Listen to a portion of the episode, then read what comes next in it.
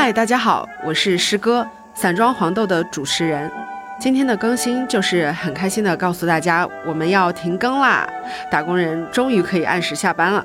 哎哎，醒醒醒醒，下班是不可能下班的，毕竟，呃，每天运动一小时，健康工作五十年嘛。哎，你，咱们这回可是在加班录音啊，就不能聊点轻松的吗？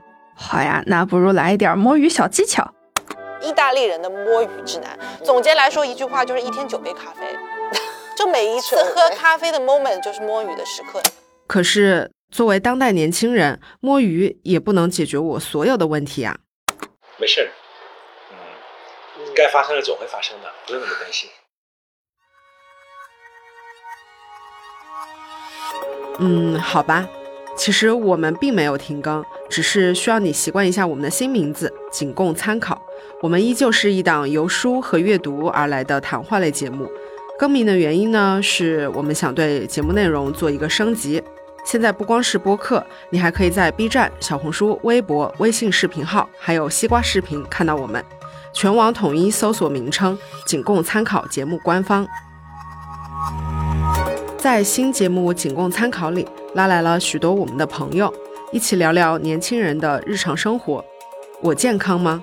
任何的运动都是存在风险的，这个是不可避免。但是我们有很多的办法去避免我们这些运动损伤或者是其他问题的产生。所以你只要选对了正确的方式，那你就会把你运动产生的隐患降到最低。我快乐吗？所以我自己的体验就是要经过一个比较痛苦的自我认识的过程，嗯，然后你开始明白说，真的会让自己快乐的。状态和事情是什么样子的，然后你开始去追求这个你真正想要的东西的时候，才会有一个正向的反馈。所以其实成长就是挺 挺痛苦的。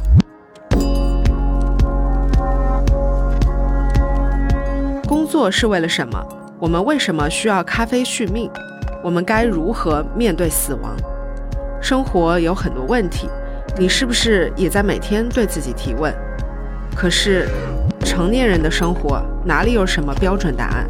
书籍也许是一个参考坐标。我们在书中看到他人的思考和自我的经验互文，我们经历、否定、交流、重构，试图找到一个不算答案的结论。如果你有相似的困惑，欢迎在每个周一晚上加入我们，一起寻找。这个过程仅供参考。以及喜欢永璞和好好住的朋友们，可以在我们的节目里买房住下了。冯老板和铁皮叔叔会做客我们的节目，说不定还有福利掉落哦。